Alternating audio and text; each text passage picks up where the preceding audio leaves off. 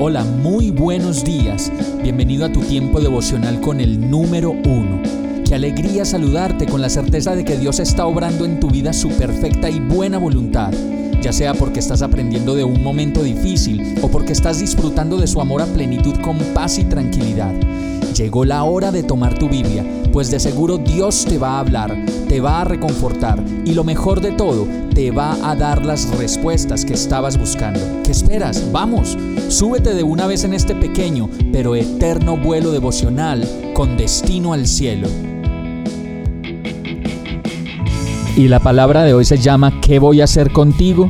Oseas 6:4 dice, ¿Qué voy a hacer contigo, Efraín? ¿Qué voy a hacer contigo, Judá? Y aquí le podríamos poner el nombre de cada uno de nosotros. ¿Qué voy a hacer contigo, Miguel? El amor de ustedes es como nube matutina, como rocío que temprano se evapora. Todo el tiempo le estamos pidiendo cosas a Dios, que nos dé provisión, que nos dé viajes, alegría, salud, diversión, descanso, paz y muchas cosas más. Y la verdad es que cuando vemos nuestro compromiso con Él, la mayoría de las ocasiones es tan escaso, tan austero y tan insignificante que de alguna manera podemos comprobar si en realidad tenemos una relación de amor diaria, apasionada, enamorada y feliz con Dios, como para pedirle que nos dé más de lo que tenemos y que en algún momento creemos merecer. Esta palabra dice que el amor de Efraín y el de Judá es como una nube de esas que aparece y desaparece, y como un rocío que temprano se evapora, y posiblemente nuestro amor con el Señor es así, como se describe tan claramente en esta palabra. Creo que tenemos mucha tarea, si de amar verdaderamente a los demás, a nuestra esposa, nuestros hijos, nuestros padres y las personas que tenemos cerca y a aquellos que ni siquiera conocemos y mucha más tarea si se trata de amar a Dios, para que nuestro amor no sea tan efímero como una nube que simplemente pasa o como el rocío de la mañana que apenas viene algo de calor, se evapora y se va. Vamos a orar.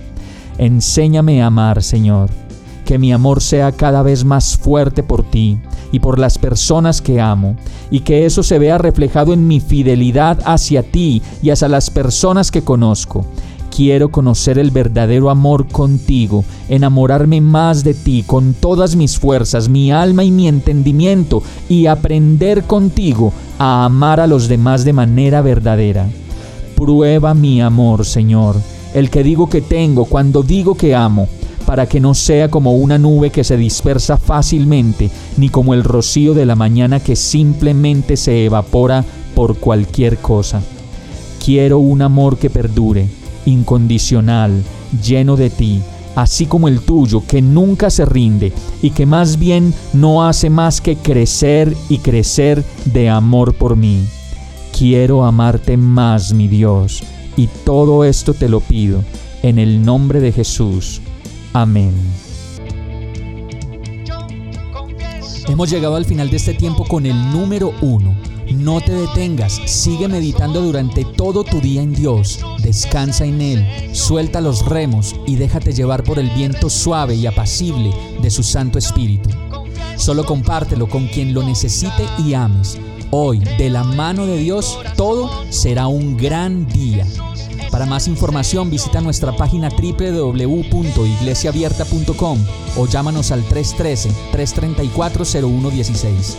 Oramos y rogamos para que cada día te enamores más de Dios y para que no pares de pasar todo tu tiempo con el número uno